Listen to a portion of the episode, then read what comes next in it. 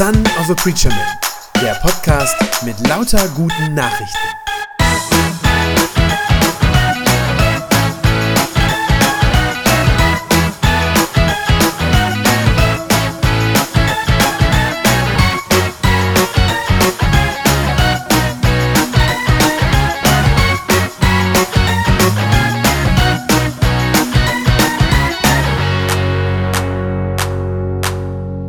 Der Sabbat und die Barmherzigkeit, so heißt das Thema, das äh, ja uns für heute Abend vorgegeben ist von der Evangelischen Allianz. Sabbat und Barmherzigkeit, das sind zwei Begriffe, ja, die zumindest in meinem Kopf nicht automatisch sofort so miteinander verknüpft sind.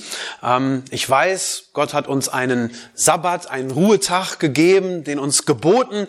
Ich weiß auch, dass Gott barmherzig mit uns ist. Ähm, damit kann ich was anfangen, aber ja, dass der Ruhetag und die Barmherzigkeit Gottes, dass das zusammengehört, gebe ich ganz offen zu. Das war mir nicht immer ähm, so automatisch klar, bis ich mich jetzt eingehend dafür heute Abend damit beschäftigt habe.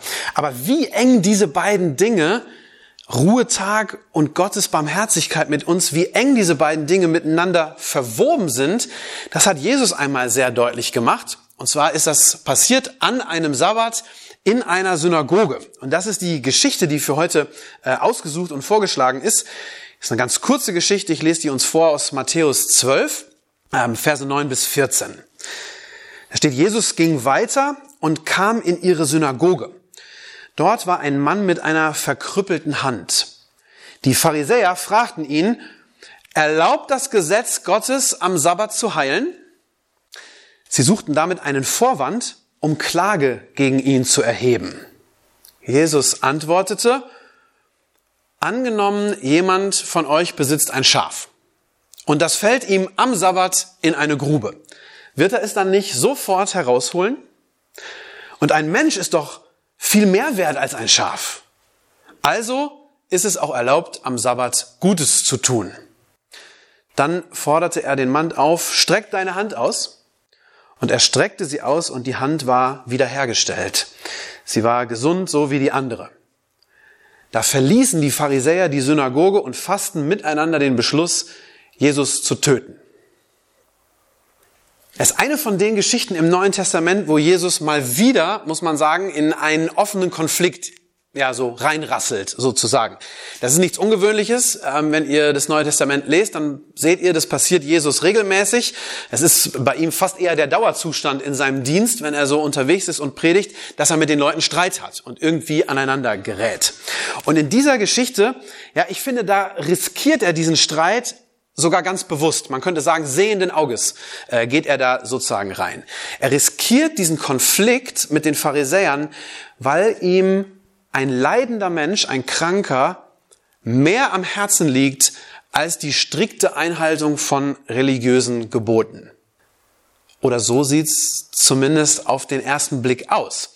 Ähm, wir werden nachher noch sehen, dass das nicht wirklich das ist, was hier passiert, also nicht im innersten Kern zumindest, aber dazu später noch mehr. Erstmal, was ist da eigentlich genau los in dieser Geschichte? Jesus kommt am Sabbat in eine Synagoge, soweit so einfach. Ähm, wir würden heute sagen, er geht halt zum Gottesdienst. Und da trifft er auf ein paar Menschen, auf eine, eine Gruppe von Menschen, die ja sehr strenge und sehr genaue Vorstellungen davon haben, wie so ein Gottesdienst sein soll und auch äh, wie der Sabbat auszusehen hat. Also der heilige Ruhetag, der den Juden gegeben ist. Diese Gruppe von Menschen, das sind die Pharisäer. Und jeder Bibelleser weiß, äh, dass das so eine Gruppe von Leuten ist, wo es öfter mal kracht, ja, zwischen denen und Jesus. Und jeder weiß auch, äh, wer schon mal was über die gelesen hat, dass die gerade, ja, ich sag's mal so, besonders pingelig waren, könnte man sagen, ja, mit ihren religiösen Regeln und ihren Vorschriften. Nicht deshalb, weil sie ähm, gerne griesgrämige Erbsenzähler sein wollten. Also das war nicht deren Ziel.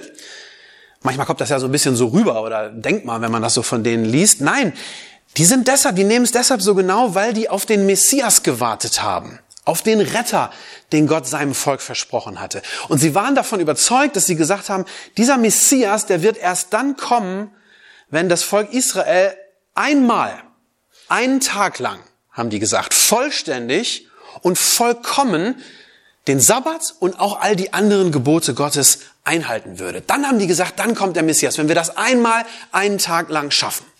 Und deshalb sind die so streng. Deshalb pochen die so auf die Einhaltung des Sabbats. Die ahnten in dem Moment noch nicht, dass der Messias, auf den sie warteten, dass der gerade in dem Moment direkt vor ihnen steht. Und dass es derjenige ist, mit dem sie da reden. Aus ihrer Sicht sieht das so aus, da kommt dieser Jesus daher, sie geben sich alle Mühe, ja, dass, dass, dass die Gebote eingehalten werden, der Sabbat geheiligt wird. Und dann kommt da dieser Jesus daher und macht am Sabbat einfach, was er will. Ja, ein paar Verse vorher, die habe ich jetzt nicht vorgelesen, äh, da ist es so, da hat Jesus gerade das schon zugelassen, dass seine Jünger am Sabbat äh, so Weizenähren ausreißen an einem Feld und die so unterwegs futtern, während sie unterwegs sind, obwohl das natürlich verboten ist. Am Sabbattag darf man keine Feldarbeit machen und nichts ernten und das ist das ja wohl eindeutig, ne? Wenn man da was ausreißt, ist eine Ernte. So, und als die Pharisäer Jesus aber darauf ansprechen, da hat er, ist er auch noch frech geworden sozusagen aus ihrer Sicht und sagt, was wollt ihr denn? Ich bin der Herr über den Sabbat, sagt er da, und ich entscheide, was an diesem Tag erlaubt ist und was nicht. Ja, da ist bei den Pharisäern steht schon bis hier.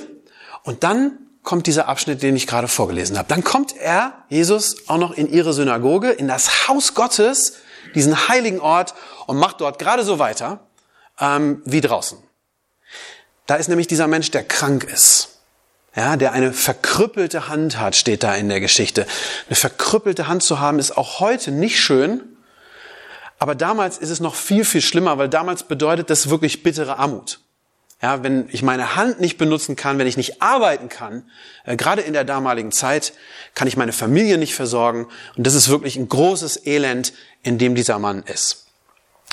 Und die Pharisäer, die, wie gesagt, schon gerade vor, zuvor schon einmal mit Jesus aneinander geraten sind, nämlich noch draußen, die nutzen das jetzt. Die nutzen diese Anwesenheit von diesem kranken Mann aus ja, und stellen Jesus eine, man könnte sagen, theologische Fangfrage. Das ist das, was sie machen. Sie hoffen, dass äh, Jesus sich da drin irgendwie verfängt in dem, was sie machen und dass sie ihn dann anklagen können. Vers 10 steht, sie fragten ihn, erlaubt das Gesetz Gottes, am Sabbat zu heilen? Und ähm, ja, der Evangelist Matthäus, bei dem das ja aufgeschrieben ist, der fügt gleich seinen Kommentar hinten dran und sagt, sie suchten damit aber einen Vorwand, um Anklage gegen ihn zu erheben. Die richtige Antwort aus ihrer Sicht auf diese Frage, die Sie da stellen, die ist natürlich nein, das ist nicht erlaubt. Ja, heilen ist eine Form von Arbeit. So sehen Sie das. Und Arbeit ist am Sabbat absolut tabu, weil dieser Tag Gott gehört. Ja, das ist ja eigentlich ein guter Grund. Ne? Dieser Tag gehört Gott und der soll nicht irgendwie mit weltlicher, mit profaner Arbeit gefüllt werden. So sehen die das. Ein anständiger Pharisäer, der würde in so einer Situation sagen, hör mal, es gibt sechs andere Tage in der Woche, da kannst du das machen, da kannst du auch heilen, aber nicht ausgerechnet an diesem heiligen Tag Gottes. Aber Jesus sieht das ganz offensichtlich anders. Jesus sagt zu ihnen, hört mal her, ihr würdet doch sogar euer Schaf retten, wenn es am Sabbat in den Brunnen fällt, oder?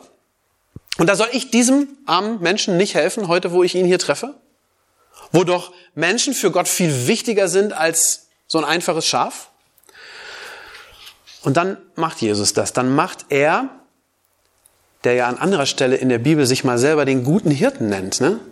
der Hirte für die Schafe, dann macht er diesen geplagten Menschen gesund am Sabbat. Und ich finde es irre, eigentlich ist das ja eine Stelle, an der man sich freuen könnte. Aber es ist echt irre, die Pharisäer, wie die reagieren, ja, die werden stinkend wütend. So wütend, dass sie dieses Wunder, das ja wirklich ein Akt der Barmherzigkeit ist, sind wir beim Thema von heute Abend, dass sie das zum Anlass nehmen und zu sagen, dieser Typ muss weg. Ja, dieser Jesus, der bricht absichtlich, überschreitet der Gottes heilige Gebote, deshalb muss er sterben. So endet diese Geschichte. Aber ich glaube, das lohnt sich, mal genauer hinzuschauen und zu gucken, stimmt das überhaupt? Bricht Jesus hier überhaupt ein Gebot Gottes, wenn er diesen Menschen heilt? Ich habe das eben am Anfang ja schon gesagt, auf den ersten Blick sieht das tatsächlich so aus. Es sieht so aus, als ob Jesus eines von Gottes Geboten brechen würde, überschreiten würde, um sich in dieser besonderen Situation eines Menschen zu erbarmen. Wenn man die Geschichte nur oberflächlich anguckt und nur so, so drüber liest, dann könnte man auf die Idee kommen, dass man sagt, Na, das ist ja interessant. Guck mal, für Jesus scheinen die Gebote Gottes gar nicht so, gar nicht so in Stein gemeißelt zu sein, gar nicht so das Wichtigste zu sein. Jesus geht da offenbar so ganz flexibel mit um, ne? mit den Geboten Gottes. Wenn er meint in dem Moment, dass jetzt was anderes dran ist und wenn er so einem armen Menschen da was Gutes tun will, dann, dann über, übertritt er mal so ein Gebot, bricht das mal eben und das ist gar kein Problem. Ihr merkt schon an der Art, wie ich das sage, das stimmt, glaube ich, gar nicht. Und wenn man die Geschichte so versteht, dann ist es erstens falsch und zweitens ist es auch noch gefährlich. Denn dann landet man ganz, ganz schnell bei, bei diesem relativistischen Denken, das heute ähm, ja sehr angesagt ist an vielen Stellen. Äh, dann wird diese Geschichte hergenommen, um zu rechtfertigen, dass ich mich nicht mehr an Gottes Gebote halten muss. Ja, das ist die, das ist die Gefahr dabei. Ich glaube oder fürchte vielmehr, dass das leider sehr verbreitet ist heute, auch unter Christen. Das funktioniert dann so, oder das, das Denken funktioniert dann so, dass man sich selber so sagt, ja, also Jesus passt die Gebote Gottes ja irgendwie hier an die Umstände an. Ne? Also offenbar sind die Gebote in der Bibel eher sowas wie, ja, man könnte sagen, so, so Leitlinien, ähm, vielleicht so gute Ratschläge oder Empfehlungen oder so. Und dann kann ich das ja auch so machen.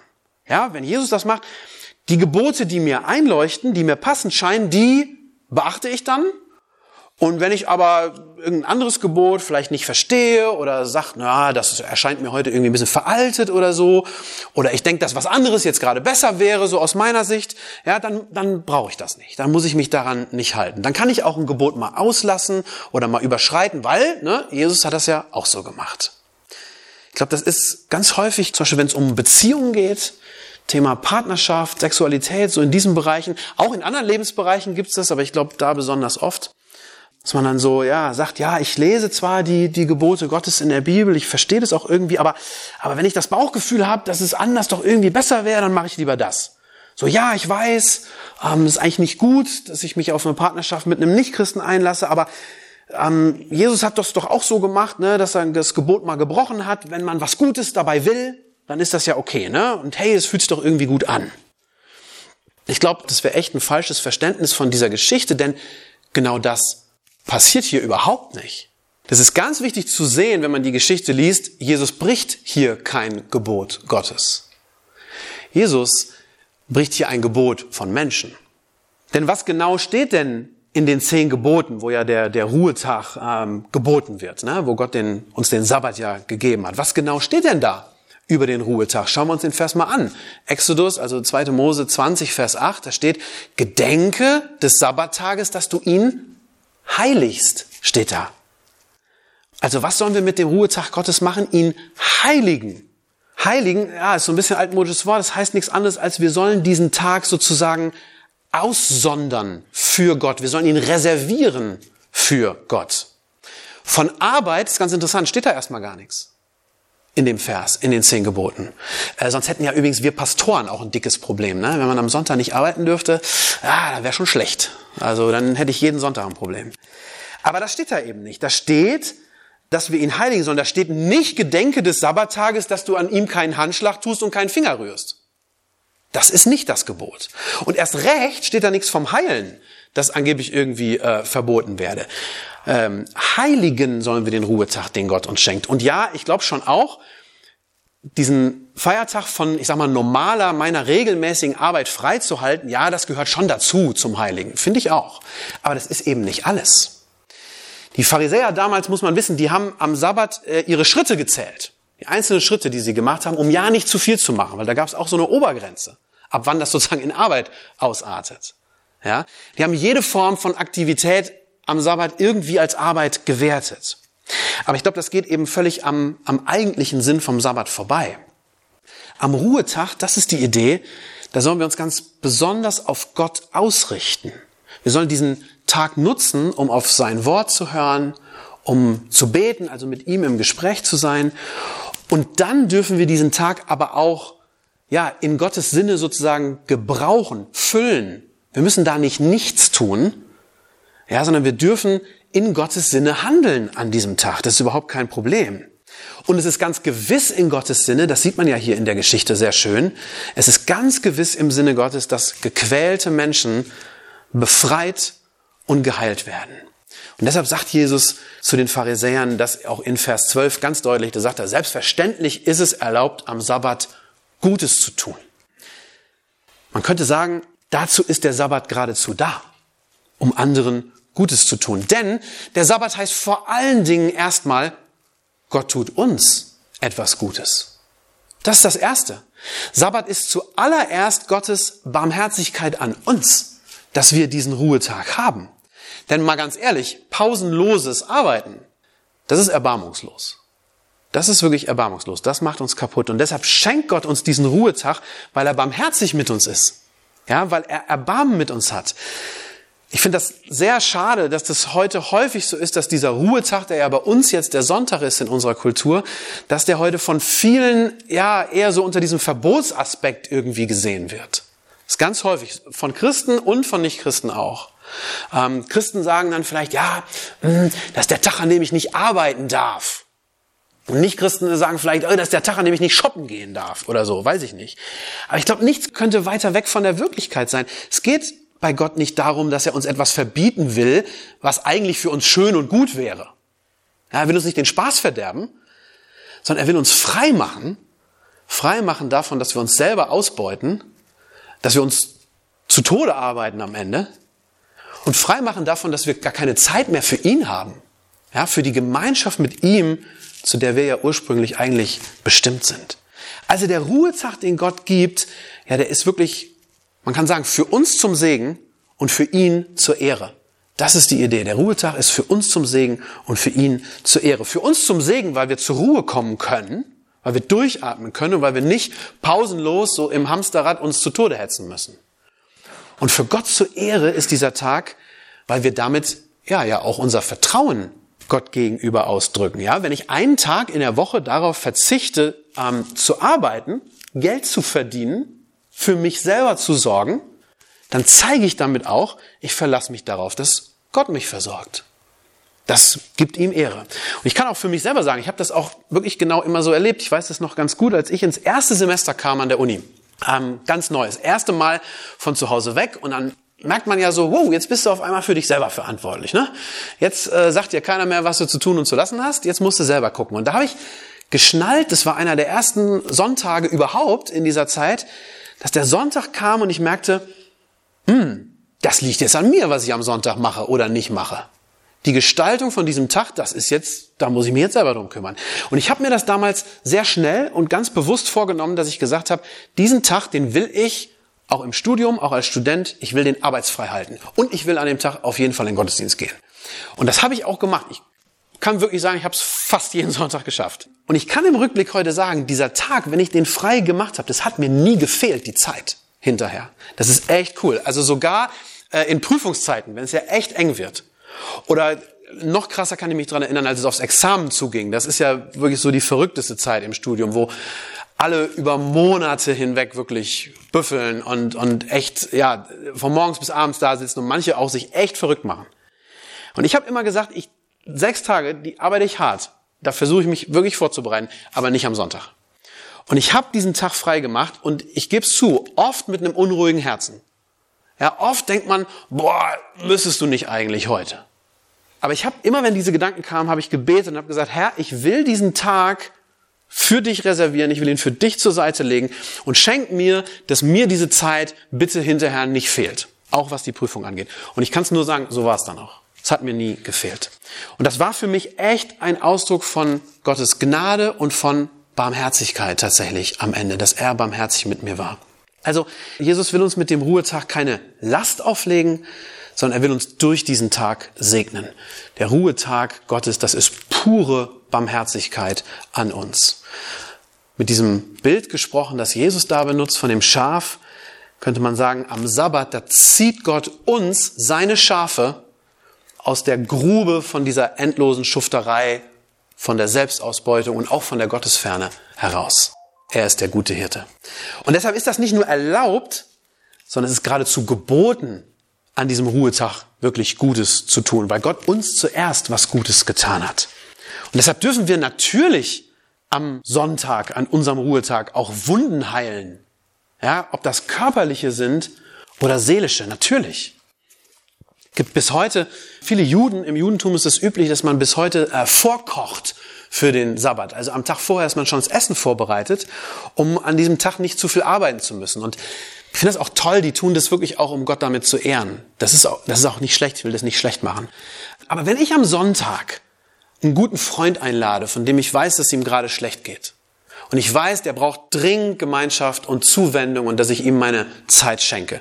Und wenn ich dann ihn einlade und sage, hey, ich koche heute ein gutes Essen für dich, dann ist es Barmherzigkeit. Das nicht Arbeit in dem Sinne. Ja, das ist Barmherzigkeit und selbstverständlich darf ich das tun.